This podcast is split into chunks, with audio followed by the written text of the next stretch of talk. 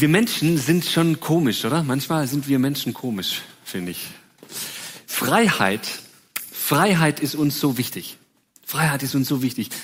Ähm, jeder strebt nach Freiheit von uns und zwar schon seit der Menschheitsgeschichte, seit es Menschen gibt, seit Jahrhunderten, seit Jahrtausenden ist Freiheit so ein wichtiger Wert. Und wenn wir im Geschichtsunterricht in der Schule oder in Dokumentarfilmen oder so, wenn wir da zurückdenken an diese Momente der Geschichte, in der Freiheit nicht so eine große Rolle gespielt hat, dann verurteilen wir das. Zum Beispiel den Sklavenhandel, zum Beispiel ähm, die Kriege, die stattgefunden haben, zum Beispiel die Beschneidung der Frauenrechte, zum Beispiel ähm, ja, die Unterdrückung ähm, äh, religiöser Art oder, ähm, oder ethnische Unterdrückung oder so. Gibt es ja viele Beispiele. Und dann ist das immer das schlechte Beispiel. Dann sagen wir, das ist schlecht, weil Freiheit, das gehört eigentlich zum Menschen. Das ist wichtig.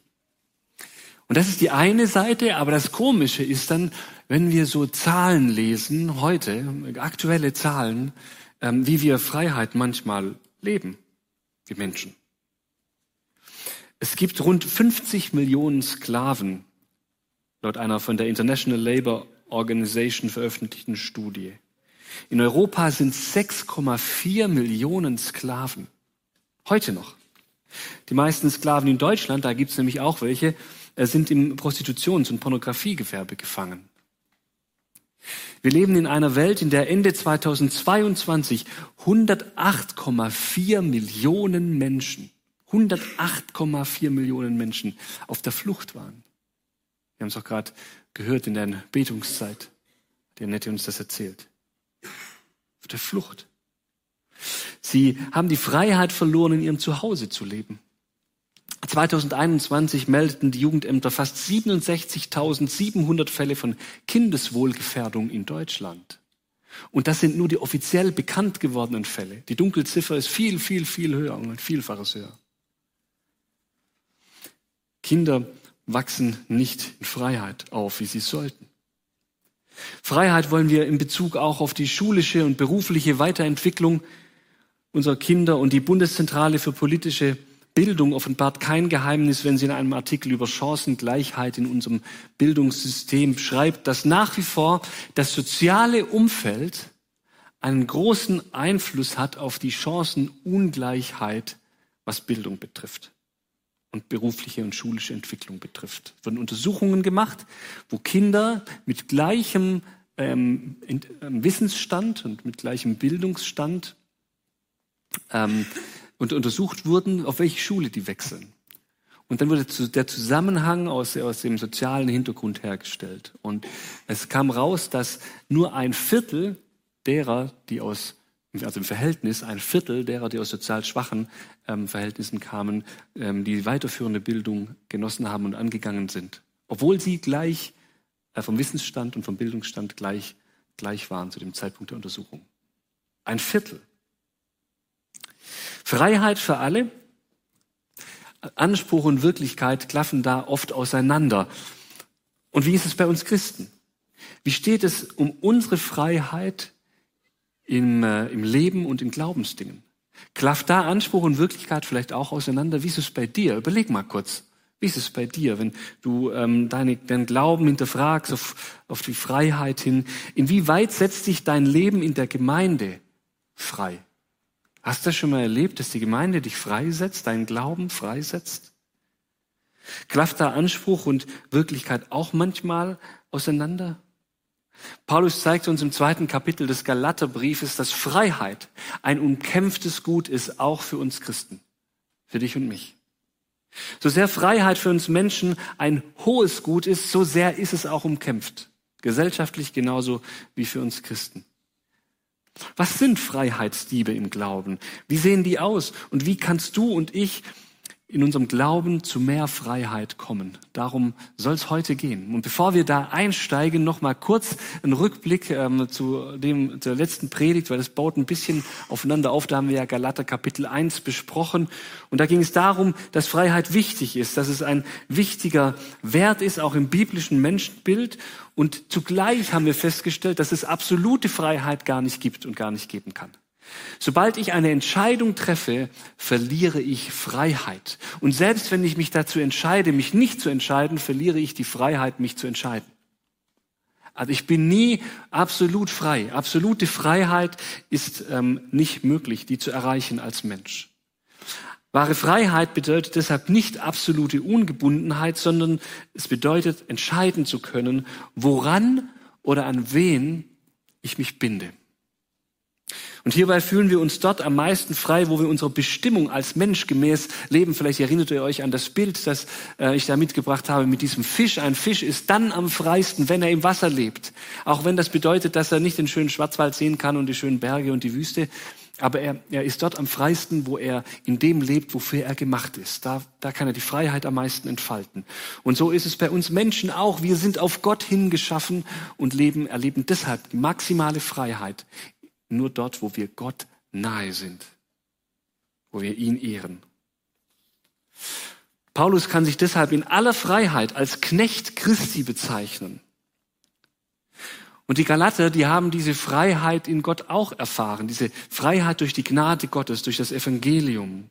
Und auch du und ich haben diese Freiheit durch das Evangelium bekommen und können daher Gott nahe sein und unsere Bestimmung ausleben, die wir als Menschen haben in Gottes Nähe.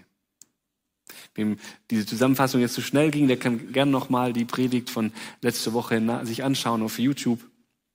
Und darauf baut jetzt die, äh, die, die heutige Frage auf, weil Paulus ein paar Freiheitsdiebe identifiziert. Er sagt, es ist gar nicht selbstverständlich, dass wir diese Freiheit, die wir geschenkt bekommen haben, die wir in Gott haben, dass wir die auch behalten, sondern es gibt Freiheitsdiebe, die uns diese Freiheit wegnehmen wollen. Und äh, mit denen beschäftigen wir uns heute. Wie, wodurch sieht Paulus die Freiheit im Galater 2 angegriffen? Galater 2 fängt da an, wo Galater 1 aufgehört hat. Ne, da hat ähm, Paulus das so ein bisschen biografisch erzählt, dass er sich bekehrt hat und zu Gott gefunden hat. Und dann, dann sagt, schreibt er weiter in Kapitel 2, da schreibt er davon, wie er einige Jahre später nach Jerusalem ging, um sich mit den führenden Lehrern und Aposteln auszutauschen. Dort in Jerusalem, da waren die großen Lehrer, ne? da, da war der Petrus da, da war der Jakobus da, da waren die großen Apostel der wichtigsten Gemeinde im Mittelmeerraum damals, der, der Urgemeinde quasi in Jerusalem und das waren große Autoritäten. Und Paulus äh, war zum zweiten Mal da, nach 14 Jahren, äh, also 14 Jahre nach seiner Bekehrung, ähm, genau, da war er zum zweiten Mal in Jerusalem, weil er von Gott einen Auftrag hatte, dahin zu gehen und weil er auch äh, sich mit diesen großen Menschen, Männern Gottes besprechen wollte, einfach um zu gucken, inwieweit ist das Evangelium, das er predigt, noch konform damit? Wie, wie passen die zusammen? Um sich dieser Prüfung auch zu unterziehen. Und das allein ist schon bemerkenswert, weil es auch für langjährige Christen und Leiter immer wieder gut ist, sich mit anderen auszutauschen und die Entwicklung des eigenen Glaubens zu reflektieren. Paulus war sich nicht zu schade, das, äh, im Gegenteil, er suchte das sogar. Er wusste, ähm, er könnte ja sein, dass man irgendwie, wenn man so lange in leitender Position ist, irgendwelche abgefahrene Leit, ähm, Gedanken entwickelt. Wir kennen das aus ein paar Beispielen von manchen ähm, Gemeinden auch heute noch, dass es solche Leute gibt. Und Paulus, dem war das wichtig, dass ihm das nicht passierte. Und so war er mit den führenden Lehrern und Aposteln ähm, im Gespräch und war sich auch schnell einig. Für Paulus war das eine super ermutigende Begegnung da mit diesen Aposteln. Aber er hatte auch andere Begegnungen und da lernen wir den ersten Freiheitsdieb kennen. Also schreibt er in Galater 2 ab Vers 4, allerdings mussten wir uns mit einigen falschen Brüdern auseinandersetzen, mit Eindringlingen, die sich bei uns eingeschlichen hatten und ausspionieren wollten, wie wir mit der Freiheit umgehen, die Jesus Christus uns gebracht hat. Ihr Ziel war, uns wieder zu Sklaven des Gesetzes zu machen. Aber wir haben ihnen nicht einen Augenblick nachgegeben und haben uns ihren Forderungen nicht gebeugt. Denn die Wahrheit, die uns mit dem Evangelium gegeben ist, sollte auch unter allen Umständen erhalten bleiben. Was waren das für Menschen, denen Paulus da begegnet ist? Was waren das für falsche Brüder? Kurz gesagt, das waren gesetzliche Mitchristen, geprägt vom jüdischen Glauben, aus jüdischem Hintergrund, die die ganzen Gesetze der Tora eingehalten haben. äh, vor ihrer Bekehrung schon, aber dann haben sie zu Jesus gefunden, aber haben diese Gesetze mitgenommen. Und so predigten sie Zusätze zum Evangelium. Also das Evangelium ist wichtig. Sie glaubten schon, ja, durch Jesus werden wir gerettet. Wir müssen an ihn glauben. Er ist der, der unsere Sünde vergibt. Aber da fehlt noch was. Jesus, ja, aber auch Jesus und. Vielleicht kennt ihr das. Du brauchst nicht mehr nur Jesus, du brauchst Jesus und. In den heutigen evangelikalen Gemeinden, da begegnen wir nicht denen, die damals äh, gesagt haben, äh, dass man sich beschneiden lassen muss. Ich bin jetzt schon viel rumgekommen in evangelikalen Gemeinden, das ist mir noch nie begegnet. Aber andere Sachen, andere Sachen begegnen uns da. Ähm, zum Beispiel ja, das Evangelium ist schon die Hauptsache, aber wenn du als Mann lange Haare oder als Frau kurze Haare oder Hosen trägst und nicht einen Rock und ähm, auch noch ein Kopftuch dazu, dann, dann kann dich selbst die Gnade Gottes nicht mehr retten. Komfort. Oder grundsätzlich werfen wir uns auf die Gnade Gottes, aber wenn du zu viel feierst, zu viel Party machst und wenn du tanzt, dann wird das unter Umständen schwierig mit der Gnade Gottes. Denn das Bein, das sich zum Tanz erregt, wird im Himmel abgesägt. Ja, kennen wir. Oder? Ja, Gott ist schon gnädig, aber wenn du glaubst, dass Gott die Welt durch Evolution gemacht hat, oder wenn du glaubst, dass die große Trübsalzeit in der Offenbarung vor der Wiederkunft Jesu ist, oder je nachdem, in welcher Gemeinde du bist, dass die Trübsal Jesu nach der Wiederkunft Jesu bist, oder dass es die Trübsal vielleicht gar nicht gibt, sondern dass das nur bildlich gemeint ist, symbolisch gemeint ist, dann, dann kannst du eigentlich kein echter Christ sein. Oder ja, Sünde wird grundsätzlich schon vergeben, aber wenn du nicht äh, auf Elektroauto umsteigst, dann bin ich mir nicht sicher, ob du wirklich Christ bist. Ja.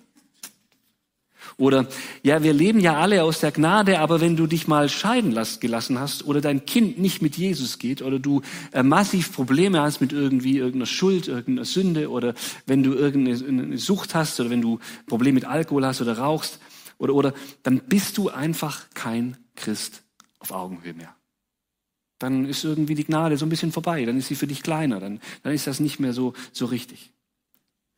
Oder vielleicht bist du sowas schon mal begegnet, du bist Christ und du leistest nicht genug. Klar ist das Evangelium Gnade, aber um richtig in der Mitte der Gemeinde dabei zu sein, um richtig im Glauben dabei zu sein, um richtig ernst genommen zu werden, musst du Leistung bringen. Nur wenn du umsetzungsstark bist und Dinge vorantreiben kannst, dann bist du ein guter, ein vollwertiger Christ. Und dieses, diese Worte von Jesu, kommt her zu mir, die ihr mühselig und beladen seid, die werden dann zum, kommt her zu mir alle, die ihr erfolgreich seid und euer Leben im Griff habt. Das Evangelium reicht bei all diesen Beispielen nicht mehr aus. Das ist das Kennzeichen der falschen Brüder die Paulus hier nennt. In Vers 5 sagt er, die Wahrheit des Evangeliums muss unter allen Umständen erhalten bleiben. Unter allen Umständen muss die Wahrheit des Evangeliums erhalten bleiben. Tricky ist die Geschichte deshalb, weil äh, diese Personen, die die Freiheit des Evangeliums auf diese Art und Weise beschneiden, wie ich gerade so ein paar Beispiele genannt habe, ähm, die kommen oft mit der Bibel.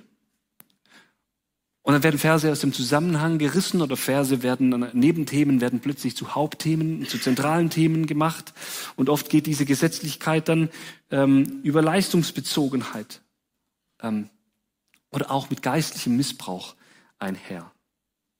Und meine Beobachtung ist, dass es mindestens drei, drei Umgänge mit diesen Themen gibt, wenn man mit solcher Gesetzlichkeit, mit diesem Jesus und konfrontiert wird.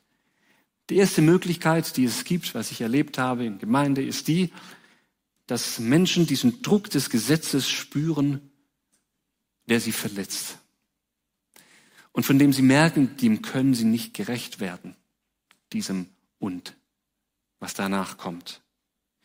Und die Lösung ist, ich werfe den Glauben über Bord. Wenn das der Glaube sein soll, dann weiß ich, ich bin da eh nicht vorne mit dabei und das hat keinen Sinn für mich. Vor allem dann, wenn ich Heuchelei dahinter entdecke, ja, wenn Maßstäbe in Gemeinde plötzlich wichtig werden und hochgehoben werden und die Leute, die sie ähm, so hochheben, die haben selber Dreck am Stecken. Und das kommt vor. Bei jungen Erwachsenen, die im christlichen Elternhaus aufgewachsen sind oder bei Leuten, die irgendwie nicht konform, sich nicht konform gefühlt haben mit dem, wie die Gemeinde war, in die sie gegangen sind. Und dann verlassen sie die Gemeinde. Wahrscheinlich kennt ihr auch Ein paar Beispiele, wo Leute aus diesem, diesem Druck, dieser Unfreiheit des, des Glaubens den Glauben über Bord geschmissen haben. Zumindest mal für eine kurze Zeit. Und der zweite Umgang, die zweite Möglichkeit ist, ich stelle dann die Bibel als solche in Frage. Wenn sie etwas von mir fordert und ich kann es nicht einhalten, ich schaffe es einfach nicht, ähm, dann, dann muss diese Stelle halt irgendwie, das kann nicht sein, dass die dann richtig ist. Und Gott ist ein Gott der Liebe und ich begegne da so viel Ungnade, so viel Unbarmherzigkeit und äh, dann, dann kann die Bibel einfach an manchen Stellen, in der sie über, über irgendwelche ethischen Themen redet oder so, nicht wahr sein. Dann muss sie viel Menschenwort enthalten. Sehr viele postevangelikale oder progressive Strömungen finden diesen Weg. Gemeinde, der eigentliche Ort der Barmherzigkeit sein sollte, ist nicht mehr Ort der Barmherzigkeit, weil die Bibel gesetzlich ausgelegt wird. Also, das ist die Konsequenz, hole ich mir aus der Bibel einfach nur das raus, was mir passt und was irgendwie sich für mich gut anfühlt und ähm, positive Gefühle hervorbringt. Das Problem ist, man beschneidet die Bibel dann auch um Stellen, die einen echt positiv korrigieren würden, die das Gottesbild positiv korrigieren würden. Der Kernpunkt von Offenbarung ist ja der, dass uns etwas gesagt wird, worauf wir nicht selber kommen. Etwas, das größer ist als wir selbst. Das ist ja auch der Kernpunkt der Bibel. Deswegen ist sie ja so wichtig, weil sie uns Menschen etwas sagen kann über Gott und über unser Leben und auch über ethische Werte, die größer sind als wir selbst. Und das verliere ich, wenn ich einfach so ein willkürlich die, die Bibel ähm, auslege und viele Dinge einfach streiche, weil sie mir nicht passen. Und das dritte ist, die dritte Möglichkeit ist, ich schaue genau nach. Ich schaue genau nach in der Bibel, wie sie es wirklich verhält. Auch mit dieser Gesetzlichkeit. Ich kenne die Bibel und die großen Linien der Bibel und ich kenne das Evangelium und ich kenne den Kern, um den es im Glauben geht und in dem es um Jesus geht. Und ich kenne den so gut, dass ich spüre, wenn mich jemand in Gesetzlichkeit gefangen nehmen möchte dass ich den Unterschied kenne zwischen altem Bund und zwischen neuem Bund in der Bibel, zwischen Erlösung und zwischen Heiligung und äh, wie unmöglich das perfekte Leben für mich ist, dass ich das erkenne. Und ich immer auf Gnade angewiesen bin.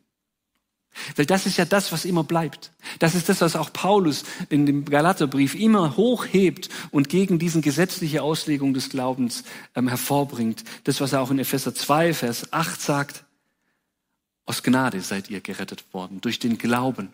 Und das nicht aus euch. Gottes Gabe ist es, nicht aus Werken, auf das sich nicht jemand rühme.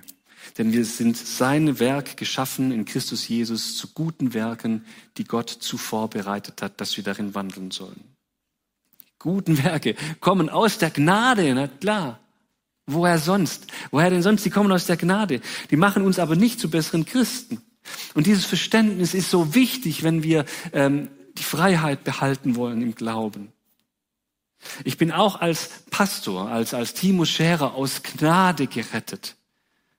Nur weil ich Pastor geworden bin, bin ich kein besserer Christ als irgendjemand sonst, der an Jesus glaubt. Ich versuche nur irgendwie in den Werken zu wandeln, die Gott vorbereitet hat, dass ich in ihnen wandle. Aber ich komme in den gleichen Himmel. Ich komme in den gleichen Himmel, als wenn ich als Christ bei McDonald's oder Big Mac ähm, äh, bei McDonald's einen Big Mac verkaufen würde. Also das, egal ob ich Pastor bin oder, oder, oder was ich mache oder ob ich in die Wirtschaft gehe oder was weiß ich was, ähm, ich bekomme, ich komme in den gleichen Himmel. Ich kann mir die Gnade nicht mehr verdienen oder weniger verdienen. Das ist wichtig, das zu verstehen. Ich kann nicht würdiger sein durch das, was ich tue, nicht würdiger werden als das, wie Christus mich schon würdig gemacht hat durch seinen Tod am Kreuz. Da habe ich schon die Spitze erreicht, der Heiligkeit. Durch ihn, durch seine Gnade.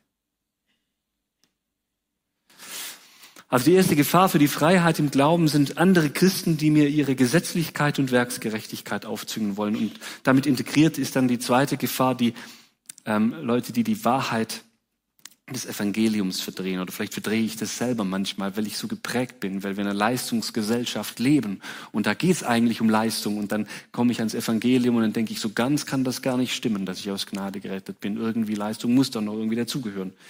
Ähm, also das sind so die, die, die zwei Gründe, ne? Leute, die mir das einreden oder das Verdrehen des Evangeliums. Und die dritte Gefahr für die Freiheit, die taucht in den Versen sieben bis zehn auf. Paulus beschreibt hier, dass er zwar keine Zusätze zur, zu der Gnade predigen sollte, aber er sollte trotzdem an seine Berufung denken. Das haben ihm die, die, ähm, die großen Glaubensvorbilder, die Apostel in Jerusalem mit, mitgegeben. Ja. Er soll die Mission und die Nächstenliebe in den Fokus ähm, legen. Und wir lesen mal die Verse neun bis zehn aus dem zweiten Kapitel. Und da sie die Gnade erkannten, die mir gegeben war, reichten Jakobus und Kephas, also Kephas ist der ähm, Petrus und Johannes, die als Säulen angesehen werden, mir und Barnabas die rechte Hand und wurden mit uns eins, dass wir unter den Heiden, sie aber unter den Beschnittenen predigen sollten. Allein, dass wir der Armen gedächten, was ich mich auch eifrig bemüht habe zu tun. Es gehört zur Freiheit des Evangeliums dazu, dass ich mich nicht mehr nur um mich selbst kreisen muss, dass ich auf andere schauen darf, auf andere schauen kann dass wir nicht mehr nur für uns selbst leben müssen. Wir müssen nicht mehr nur um uns selbst kreisen. Es ist nicht mehr so wichtig, wer wir sind. Es ist nicht mehr so wichtig, was wir verdienen. Es ist nicht mehr so wichtig, was Leute über uns denken. Diese Freiheit haben wir im Evangelium. Und jetzt denk mal kurz darüber nach, was das für dein Leben bedeutet. Diese Freiheit. Was das für ein Schatz ist. Wenn du das leben kannst. Wahnsinn, oder? Diese Freiheit haben wir im Evangelium. Wir sind Kinder Gottes. Und das Coole dabei ist, das macht uns frei. Dazu frei, in andere Menschen zu investieren. Die Begabungen zu entdecken, die Gott uns durch seinen Geist geschenkt hat und uns das auch etwas kosten zu lassen. Wir dürfen den Nächsten lieben. Was für ein Vorrecht, oder nicht? Ja, ist doch voll, voll cool. Wir dürfen den Nächsten lieben. Auf der Arbeit oder in der Gemeinde, egal wo uns der Nächste begegnet, in der Familie. Wir dürfen uns in die zweite Reihe stellen, in all diesen Kontexten. Wir müssen nicht immer vorne mit dabei sein. Es geht im Leben darum, Gott zu verwirklichen. Das ist das, was Paulus hier schreibt. Das ist, was Paulus wichtig findet. Es geht im Leben nicht darum, mich selbst zu verwirklichen, sondern es geht darum, Gott zu verwirklichen. Wenn ich es nicht tue, verfalle ich diesem Freiheitskiller. Kein Freiheitskiller ist so stark wie der Egoismus. Führt mich so an die Gebundenheit an mich selbst, lässt mich so sehr um mich selbst kreisen, macht mich so blind für das Leben um mich herum. Und ich glaube, wir fallen da immer wieder rein in diese Egoismusfalle. Lass uns da ehrlich mit uns selbst sein. Wie kommen wir da wieder raus? Paulus sagt, bleib eng mit Jesus verbunden. Von ihm unsere Identität holen. Das ist der Schlüssel. Von ihm lernen, wie er sich in andere investiert. In seiner Nähe das Evangelium jeden Tag neu tanken, die Gnade neu tanken. Paulus, ist es wichtig, dass wir in dieser Gnade leben und dann frei sind, anderen Menschen zu dienen, frei von uns selbst.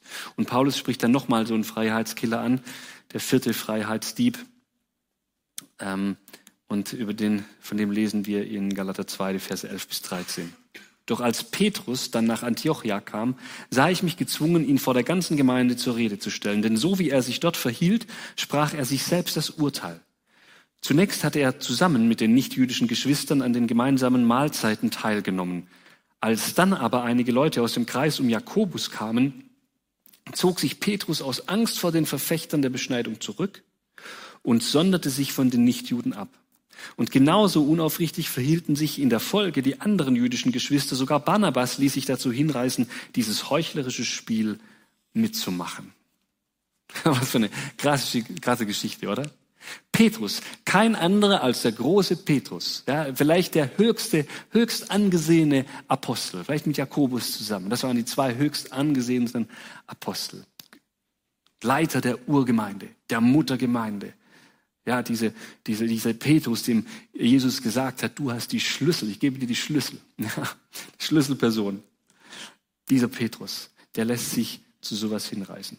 Zuerst genießt er die Freiheit des Evangeliums, indem er mit den Heidenchristen zusammen ist. Und was war das Problem dabei? Wir verstehen das gar nicht mehr so richtig in unserer Kultur heute. Deswegen sage ich da noch kurz zwei Sätze dazu. Das Problem ist, dass die ähm, Heidenchristen damals Dinge aßen, die ein richtiger Judenchrist nicht aß. Ja? Da gab es ja diese Reinheitsgebote der Juden. Das Fleisch muss, durfte nur bestimmtes Fleisch sein und es musste auch auf bestimmte Weise ähm, hergerichtet werden.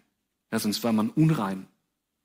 Unrein. Und dann, dann gab es noch die Möglichkeit, dass manche Heidenchristen überhaupt gar kein Problem hatten, Götzenopferfleisch zu, zu essen. Also Fleisch, Tiere, die eigentlich einem anderen fremden Gott geopfert wurden. Und dann hat man dieses Fleisch aber nicht weggeschmissen, sondern man hat es auf dem Markt verkauft. Dann hat man noch ein bisschen Geld gemacht. Und das kam vor, dass Heidenchristen dieses Fleisch aßen. Und die Christen damals, die hatten Freiheit davon eigentlich. Petrus hatte Freiheit und er wusste das und deswegen aß er das auch. War für ihn eigentlich gar kein Problem. Aber dann, dann kamen diese anderen, diese Judenchristen zu ihm und kamen mit, mit, mit ähm, in die Nähe und sofort steht Petrus auf ja, und tut so, als ob er da niemals mitgegessen hätte. Warum? Weil er, weil er Angst hatte vor dem Urteil dieser Menschen. Weil er wusste, die würden ihn verurteilen. Er würde ihm Ansehen schwinden. Und vielleicht hat er sich auch gedacht, boah, dann kann ich vielleicht gar nicht mehr so, habe ich gar nicht mehr so eine Autorität als Gemeindeleiter. Ja, und die Judenchristen sind sowieso die, die, die frömmeren, ja, die, die vorne draus gehen, die selbstbewussteren, die noch zusätzlich sogar noch die Gesetze halten, die, die irgendwie äh, besser dastehen. Und das ist wichtig, dass ich als Leiter auch da ein Ansehen habe. So hat vielleicht Petrus gedacht. Vielleicht hat er sich strategisch im Recht gefühlt. Ja, das ist so ein, so ein Ding bei den Leitern, ja, bei uns Leitern. Wir wollen nicht so gern Schwäche zeigen, wollen uns nicht angreifbar machen. Vielleicht hat Petrus sogar gedacht, er, er handelt weise. Und Paulus muss ihn dran erinnern und sagen, hey, mach das nicht. Verleugne nicht die vermeintlich Schwachen, damit du im Ansehen der vermeintlich Stärkeren steigst. Bleibe authentisch, bleibe dem Evangelium treu. Angst vor, vor dem, was andere denken können, ich glaube, das ist so einer der Top, der Top-Freiheitskiller. Ja, nicht nur im christlichen Bereich, auch so. Wenn du immer darüber nachdenkst, was könnten die anderen über mich denken? Kennst du das? Dass du Kompromisse in deinem Leben eingehst, damit andere besser über dich denken? Du willst vielleicht frommer erscheinen, als du bist, dich mit den vermeintlich Starken umgeben, den, den Frömmeren, den Angeseheneren. Jesus ist das krasse Gegenteil. Über ihn gab es das Gerücht, er gäbe sich mit den Zöllnern und Sündern ab. Und wisst ihr, woher dieses Gerücht kam? Es kam daher, dass er es wirklich gemacht hat. Ja. So war das. Mit denen gab sich Jesus ab. Es entsprach der Wahrheit. Und äh, wisst ihr, wie sehr es Jesus juckte, dass die religiöse Elite das verurteilte? Gar nicht. Gar nicht juckte es ihn. Wenn du dir die Freiheit bewahren willst, dass das Evangelium dir schenkt, dann mach dich unabhängig von dem, was wie andere Leute über dich denken. Ungefähr 15 Jahre lang, so lange bis er völlig zerfetzt war, hatte ich einen Zettel in meinem Geldbeutel. Und ich hatte den äh, bei mir ähm, seit einer Jugendfreizeit, mit, mit 16 Jahren war ich auf der Jugendfreizeit. Und da war so eine, gab es eine Andacht. Ich weiß gar nicht mehr so ganz genau, was der Inhalt der Andacht war. Aber dieser Zettel, den habe ich so lange mit mir herumgetragen. Da stand drauf, Abhängigkeit von Gott macht unabhängig von Menschen. Abhängigkeit von Gott macht unabhängig von Menschen. Seither ist es ein Arbeitsfeld für mich.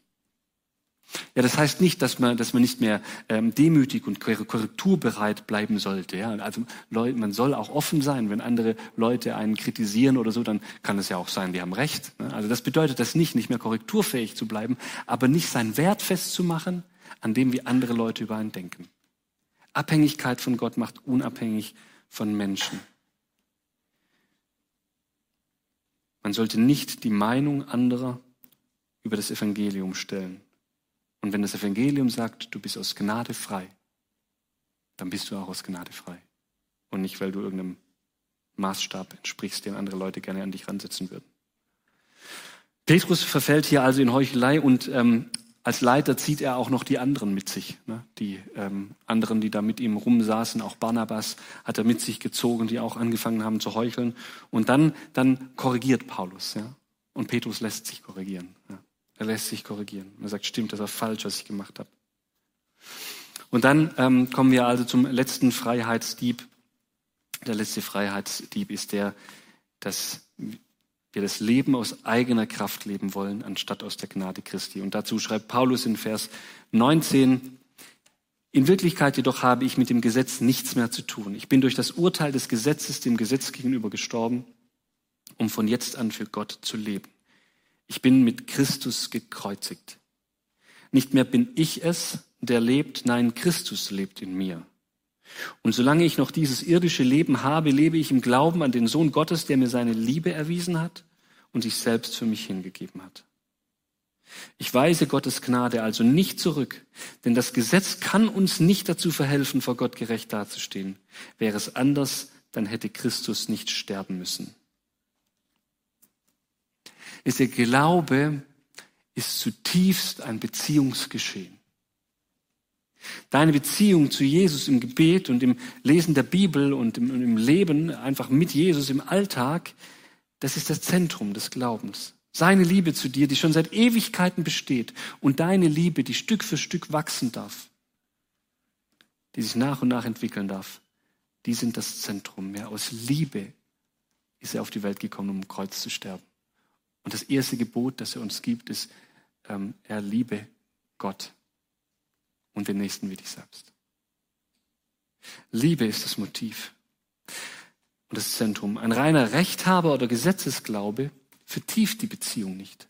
Das ist kein Schlüssel für eine tiefere Beziehung, wenn man einfach immer nur macht, was der andere will. Wie entsteht Liebe?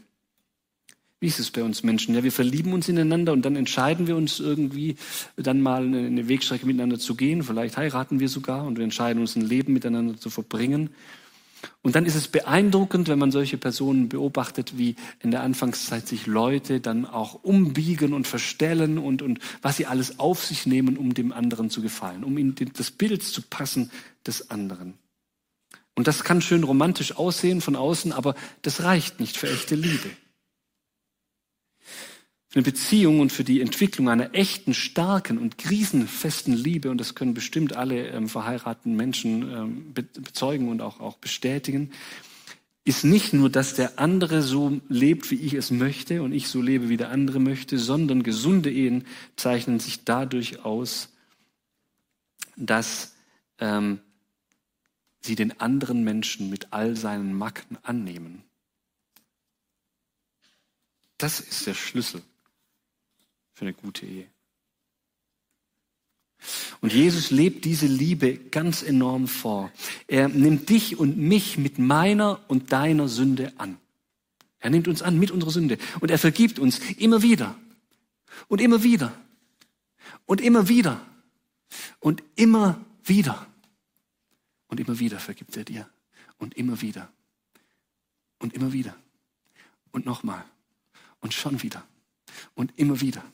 Und immer wieder vergibt er dir. Und er vergibt dir. Immer wieder. Und so weiter. Ja? Er vergibt dir. Er macht es einfach. Immer wieder. Das ist das Gnadenkonzept. Dadurch entsteht die Freiheit zur Veränderung. Nicht, weil der andere das will, sondern weil ich erfahren habe, dass er mich so liebt, wie ich bin. Mit meinen Fehlern.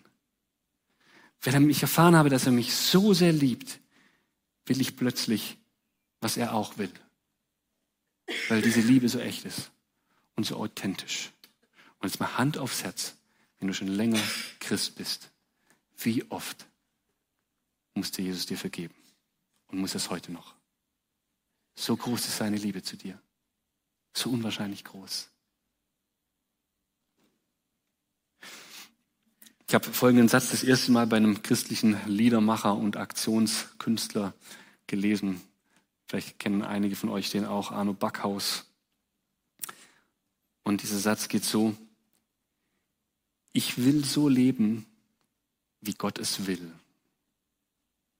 weil er mich so liebt, als wäre ich es schon. Ich will so leben, wie Gott es will, weil er mich so liebt, als wäre ich es schon so, genauso geht das. Ich will so leben, wie Gott es will, weil er mich so liebt, als wäre ich es schon. Nicht, weil ich es muss. Nicht, weil ich denke, ich müsste Gott gefallen.